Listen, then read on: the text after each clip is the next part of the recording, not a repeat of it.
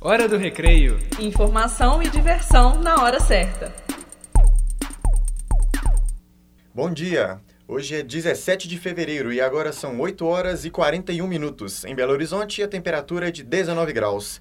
A previsão para o dia de hoje é de céu parcialmente ensolarado. Eu sou o Lucas Sanches. E eu, Marina Morégua. Pegue seu café, seu pão de queijo e fique ligado nas principais notícias da semana. Internacional.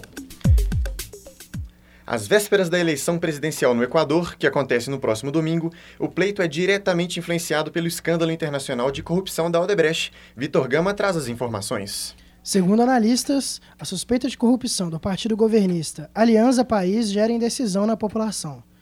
A construtora brasileira afirmou que pagou 33 milhões em propinas às autoridades equatorianas desde 2007, quando o atual presidente Rafael Correia tomou posse. A eleição de domingo tem como principais candidatos a sucessão de Correia o atual vice-presidente Lenin Moreno e o opositor Guilherme Lasso.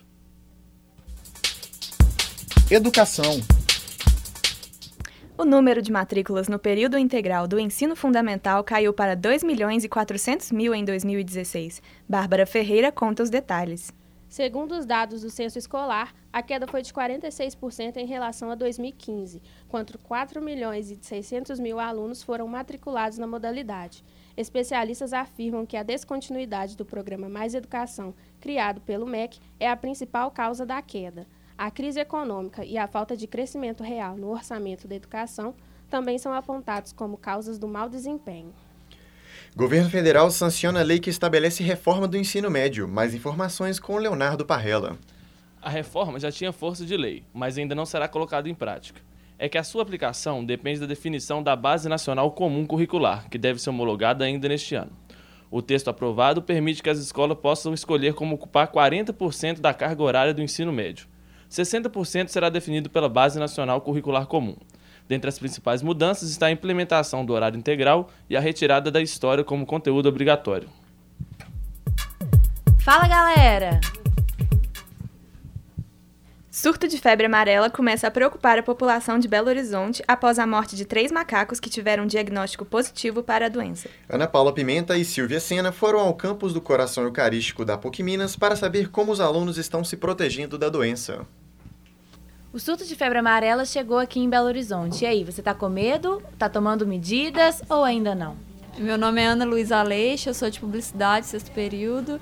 E eu já tomei a vacina, mas eu não lembro quando foi, então tem que rever isso aí, porque carnaval tá chegando, né? Meu nome é André Lara, de publicidade, sexto período eu já tinha tomado a vacina. E eu acho que tá tensa a situação, tem uma galera ficando doente. Meu nome é Sofia, eu sou de publicidade.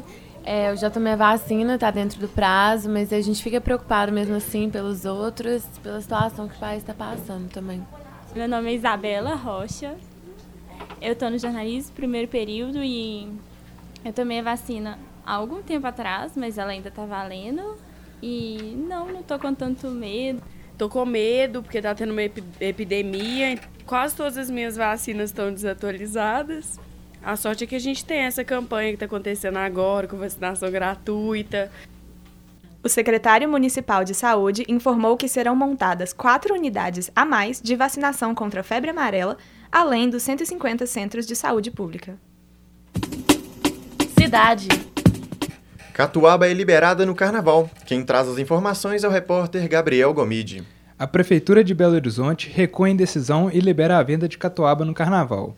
Após a revolta de blocos e foliões, a PBH autorizou a venda da bebida, desde que não seja em garrafa de vidro, por motivos de segurança.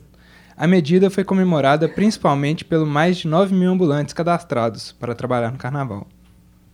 Calil anuncia a criação da Coordenadoria de Direitos da População LGBT em Belo Horizonte. Luísa Corriere conta os detalhes. O decreto de criação será publicado na edição desta sexta-feira do Diário Oficial do Município caberá ao órgão a elaboração e coordenação de políticas públicas destinadas a vítimas de violência e discriminação por orientação sexual.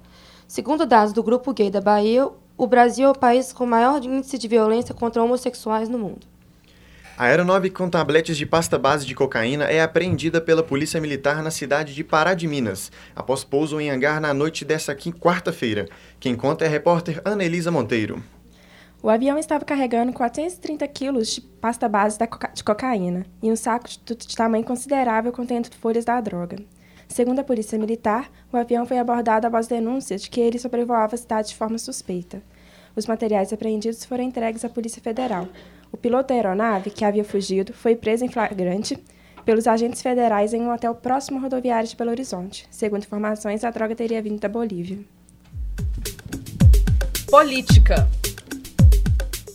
STF avalia soltar o ex-presidente da Câmara, Eduardo Cunha. Alexandre Augusto tem as informações. Após o plenário do STF negar na quarta-feira o pedido de soltura de Cunha, os ministros do Supremo discutem a possibilidade de acatar o habeas corpus solicitado pela defesa. Segundo eles, a votação da semana passada foi baseada em argumentos processuais, não na legalidade da prisão decretada por Sérgio Moro. O ex-presidente da Câmara está preso desde outubro por investigações da Lava Jato.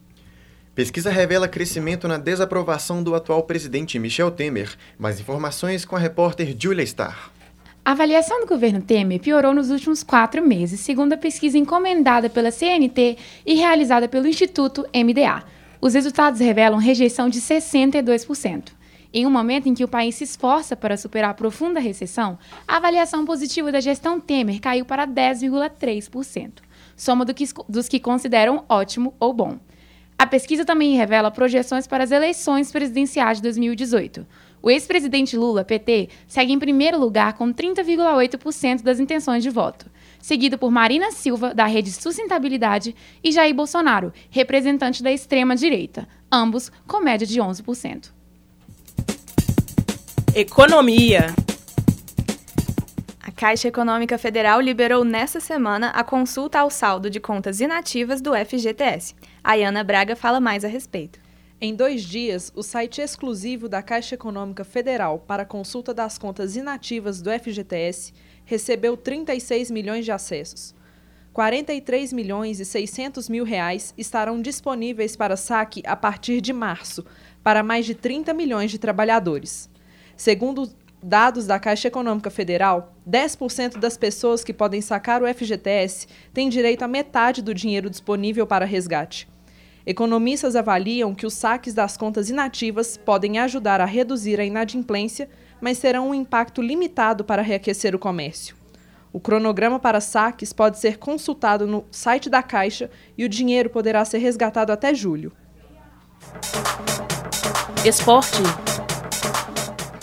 O fim de semana das estrelas da NBA começa hoje, em Nova Orleans. O tradicional evento reúne os melhores jogadores do basquete norte-americano para desafios de habilidades e jogos festivos. Além dos atletas profissionais, ex-jogadores e celebridades são convidados a participar dos eventos. Neste ano, o convidado mais esperado é Oscar Schmidt. O ex-ala brasileiro destaque de sua época recusou propostas da NBA nos anos 80 e preferiu continuar no esporte brasileiro para defender a seleção. Cultura. Belo Horizonte recebe mais uma edição do Festival Japonês. Samuel Lima traz as informações. Sexta edição do Festival do Japão em Minas Gerais acontece nesse final de semana no Expo Minas. A partir de hoje até domingo, shows musicais, exposições e estandes de culinária e artesanato tomam os pavilhões do bairro Gameleira. O evento tem classificação livre, com ingressos entre R$ 8 e 16 reais. Produtores e diretores do cinema pedem apoio da comunidade internacional para exigir políticas públicas de audiovisual no Brasil. Jéssica de Almeida traz as informações. Durante o Festival de Cinema de Berlim, cineastas brasileiros leram um documento para chamar a atenção sobre as políticas públicas de audiovisual no Brasil. A carta, que também fala em governo ilegítimo, destacou duas iniciativas que fortaleceram o setor nos últimos anos. A lei que prevê um mínimo de três horas e meia de programação brasileira na TV e o estabelecimento do Fundo Setorial do Audiovisual. Termina aqui a segunda edição do Boletim Hora do Recreio. Obrigado pela audiência e até semana que vem. Este programa foi produzido por estudantes do quinto período do curso de jornalismo da Faculdade de Comunicação e Artes da PUC Minas, campus Coração Eucarístico. Com edição de Laura Brand e Luísa Couto, apresentação de Lucas Sanches e Marina Morégola. A técnica é de Clara Costa, Luna Ferreira e Rafaela Araújo. A supervisão é da professora Yara Franco. Hora do recreio. Informação e diversão na hora certa.